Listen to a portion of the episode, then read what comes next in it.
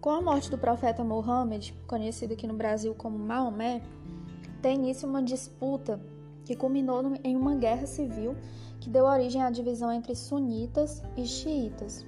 Os xiitas defendem que para ser califa, né, a palavra califa quer dizer sucessor do profeta de Deus, para os xiitas só quem poderia ser califa eram pessoas que tivessem um laço de sangue, fossem descendentes do Maomé.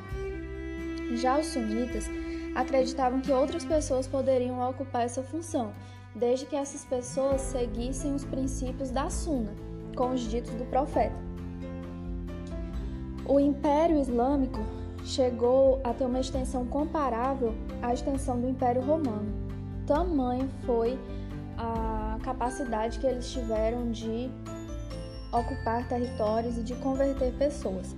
O islamismo vai ser a terceira religião monoteísta a surgir, né, e a mais recente das três: judaísmo, cristianismo e islamismo na sequência. Então, com o passar do tempo, os islâmicos, é, por estarem situados né, inicialmente na Península Arábica, eles realizavam comércio tanto com a Europa quanto com a África e a Ásia. E com o crescimento do seu poder militar, eles passaram a ter controle sobre as rotas do mar Mediterrâneo. O avanço pela Europa é, teve origem, né, ponto de partida no norte da África, e eles chegaram à Europa pela Península Ibérica. Foram avançando, avançando, até que em 732 o avanço islâmico foi barrado na Batalha de Poitiers é, liderada pelo Carlos Martel, que era mordomo do palácio de um dos reis merovingios.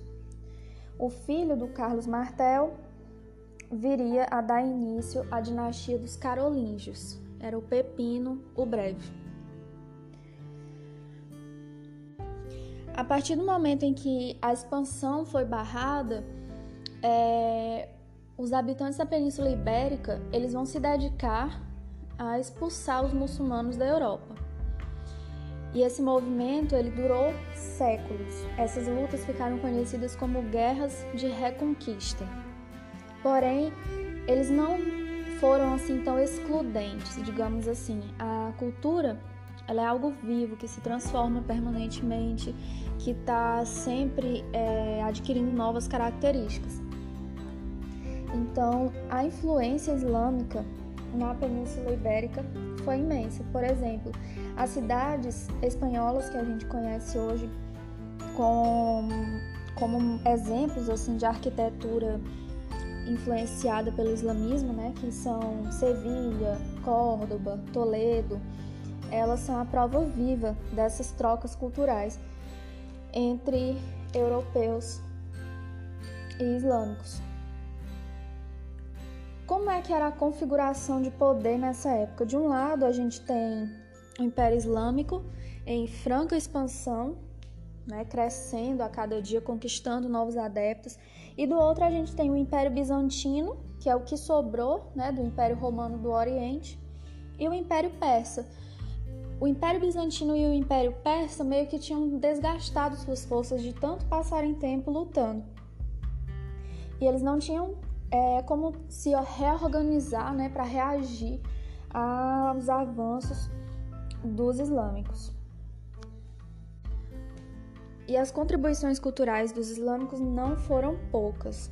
A gente tem contribuições deles na cartografia, astronomia, química, medicina, indústria, comércio, arquitetura, matemática, filosofia, literatura, os algarismos hindus que eles adaptaram e a gente conhece hoje como algarismos arábicos. E tem um filme que eu indico a vocês se chama O Físico, que fala muito sobre o quanto a medicina islâmica era avançada em comparação com a medicina praticada na Europa medieval. É... E um dos personagens desse filme é o sábio Ibn Sina, que ficou conhecido como Avicena, foi um dos maiores estudiosos da Idade Média.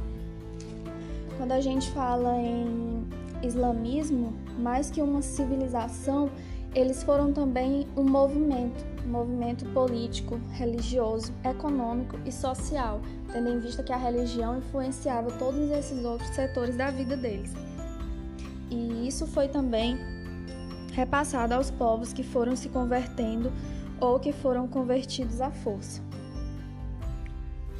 Quando vocês ouvirem falar em Império Otomano ou Império Turco-Otomano, vamos lá, quem são eles? Eram tribos turcas que eram nômades e que viviam em uma região que hoje é a Turquia, mas que na época se chamava Anatólia. E eles eram muçulmanos também. Era um local onde havia uma relativa liberdade religiosa, inclusive muitos judeus que eram perseguidos em guerras religiosas na Europa, é, na Península Ibérica, encontravam apoio junto ao Império Otomano. Esse império declinou já no século XVII,